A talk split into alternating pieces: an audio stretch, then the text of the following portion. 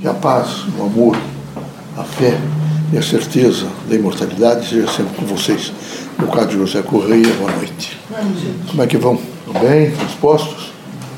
Veja, meus amigos, viver na Terra é realmente estar continuamente preparado para uma reforma, como viver no universo inteiro.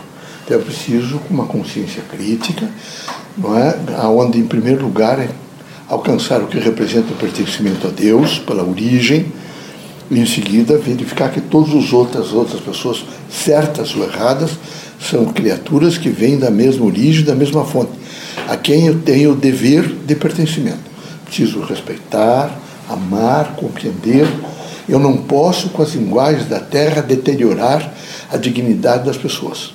O ser humano deve ser sempre vejo, construído por força do pensamento, a força da linguagem, a força da esperança.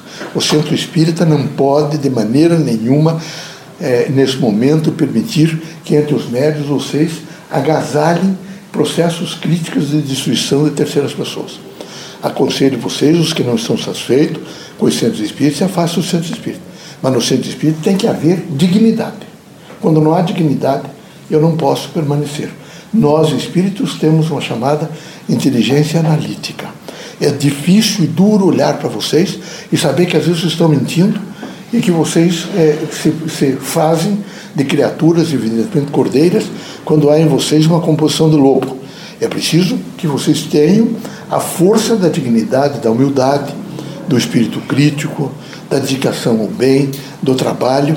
Aqui o trabalho disciplina, não é só o trabalho que é fundamental de vocês buscarem o pão de cada dia, mas esse trabalho também espírita de, de eh, abnegação, de renúncia voluntária e, acima de tudo, desse procedimento que traz a vocês uma luz, veja, nessa escuridão materialista que nesse momento toma conta da Terra.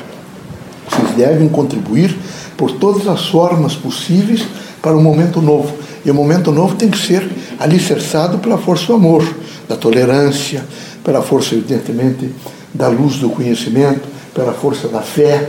E a fé não pode ser não é um apego momentâneo e provisório, porque eu estou me sentindo mal, então eu vou fazer preces. Vou, não. A fé é um realimento contínuo, é todos os dias a ressignificação de me renovar.